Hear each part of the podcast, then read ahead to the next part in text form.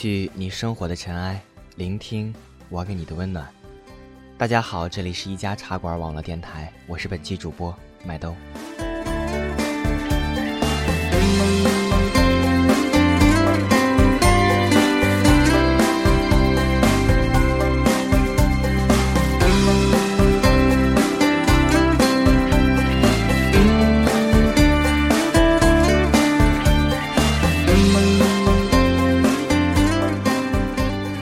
开场的这首曲子，是二零一二年贺岁档黑马《人在囧途之泰囧》的插曲。听起来很一般，如果放在电影里，会有很温馨平静的感觉。看电影的时候，喜欢一段音乐配一些快进的故事画面。你可以想象成简单的 MV，或者是电影里故事的快镜头。泰囧的影评不需要去多描述。一部阖家欢乐的电影，值得去影院一看。无需多想，简单轻松的笑一笑。生活需要娱乐，而娱乐的方式取决于自己。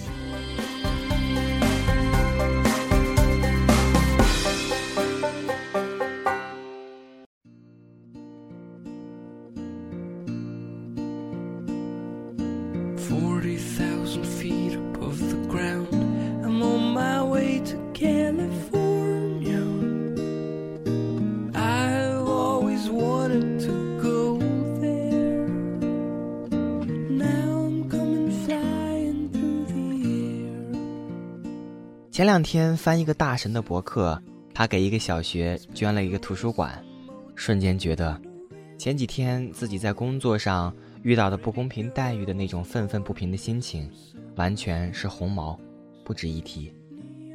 真正的人生是要做实事，把每一步都落在泥土上，才能踩出脚印。是不是上大学那会儿，很多人有过想去支教呢？二零一零年的八月，逃离了酷热的深圳，我北上，来到北京。去深圳火车站买车票的地铁上，一站又一站的停顿，人来人往。那时候不知道自己的决定对不对，有些凄楚的惶恐。应该来接的人没到。凌晨三点，在大马路上打车。司机师傅问：“去哪儿，姑娘？”回答：“去最近的麦当劳或者肯德基。”在车辆疾驶而过的宽阔公路上，路灯昏黄的光线从车窗透进来，心脏有颗破洞，冷风呼呼地刮过去，那种孤独感是此生不灭的记忆。每个人都要经历一些事情才能成熟，或者说成长。后来打算去一个会馆的书店工作，书店是女子书店，冷气太强的时候会有店员送来紫色披肩和温开水，店里有鱼池，看书累了可以喂喂小鱼。掀开作为隔断而设的珠帘，哗啦啦的清脆的声响，让在书店里看书的人别忘了回家的时间。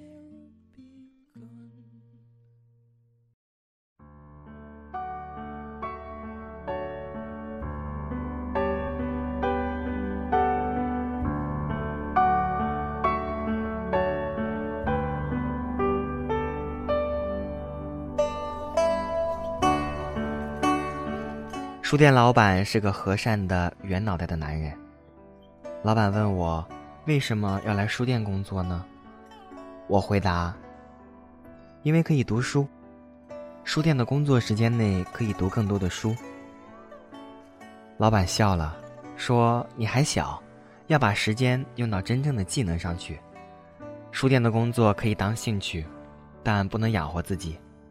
你可以来书店兼职。”其余正经时间要找个能让自己活下去的工作。后来变成书店的会员，每次在书店固定的座位坐一个下午或者一天，看一天的书，或者想些事情。书店老板最近几年在做公益项目，帮助聋哑儿童听到声音。很多人觉得公益或者慈善离我们很远。芭莎慈善夜是一场明星秀，我们关注慈善夜来了多少大咖，他们的绯闻或者拍卖的是什么东西，有多少知名度。朋友在微博贴了地址，在西藏有孩子因为冬天没有棉衣，需要好心人的帮助，各路看到的人互相号召起来，组织组织收集了一批衣物，一起邮寄过去。如果不是末日，你还记得你要做什么吗？假使你记得你要做什么，你会去实现它吗？二零一二年按年份算，在北京的第三年，不会再对银河 SOHO 的夜景表示惊叹，也不会面对乱七八糟的立交桥，不知道怎么去马路的对面。当一些时候我们听着舒缓的曲子。内心柔软的时候，却不知道怎么表达此刻自己心情的时候，反倒是最寂寞的。一部被禁的电视剧里有这样的台词：“我们做人有时就是这么奇怪，在风平浪静的日子里，你不会觉得身边需要什么人；但是当你生活出现问题，你才会感到害怕，觉得自己好像只剩下一个人。但其实，在你身边的人。”不管是家人也好，朋友也好，他们在就是在，根本没离开过你。所以，无论你需不需要他们，他们根本一直就在你身边。每个人都会试图通过一些事情来证明自己的权威，比如话语权，比如决定权。做策划案的人都会因为策划案通过，可以长舒一口气。但那些没通过提案的策划想法，真的就不好吗？大多数人因为生活对他们的意志消磨而失去了斗志，变得平庸世俗。只有少数人面对质疑坚持下来，爬上金字塔，掌握了决定权。这种层层剥削的弱肉强食，就是生活。二零一二年开年就是末日前的倒计时。二零一二年的夏天，毕业的第一年，我在工作稳定、生活顺利、少年得志的时候，老师辞职，走了大半个中国，最终去了目的地新疆。在经历了醉生梦死的一段旅程之后，返回现实，努力工作。时间跳转，冬天开始，世界末日的脚步加剧，更多人每做一件事的时候，都会用。都要毁灭了，要去做，或者马上就世界末日了，做了也就做了，这两种类似的话来为自己做的某些事情当做解说。世界末日前，你的爱表白了吗？世界末日前，你还记得自己小时候信誓旦旦的梦想要去实现吗？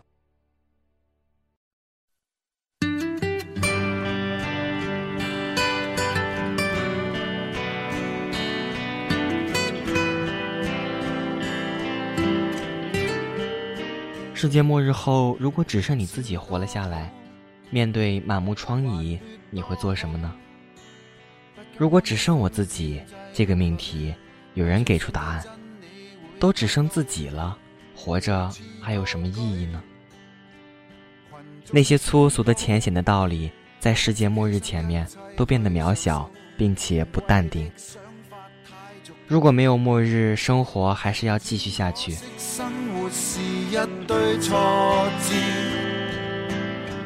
只可惜生命是必須妥協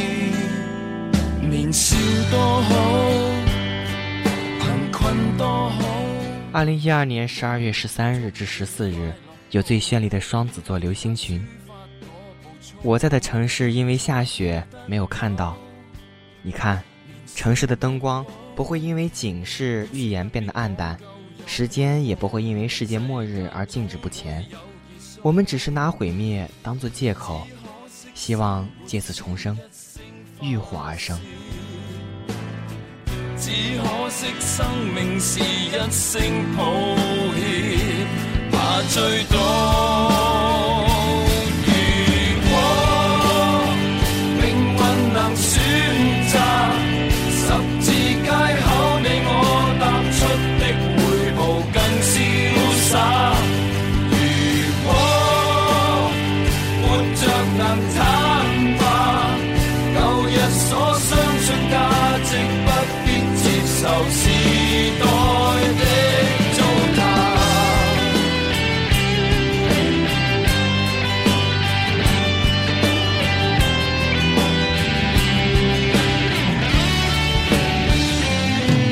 年少多好朋友多好一番争执不会有被告游戏竞争不会记入脑年岁增长。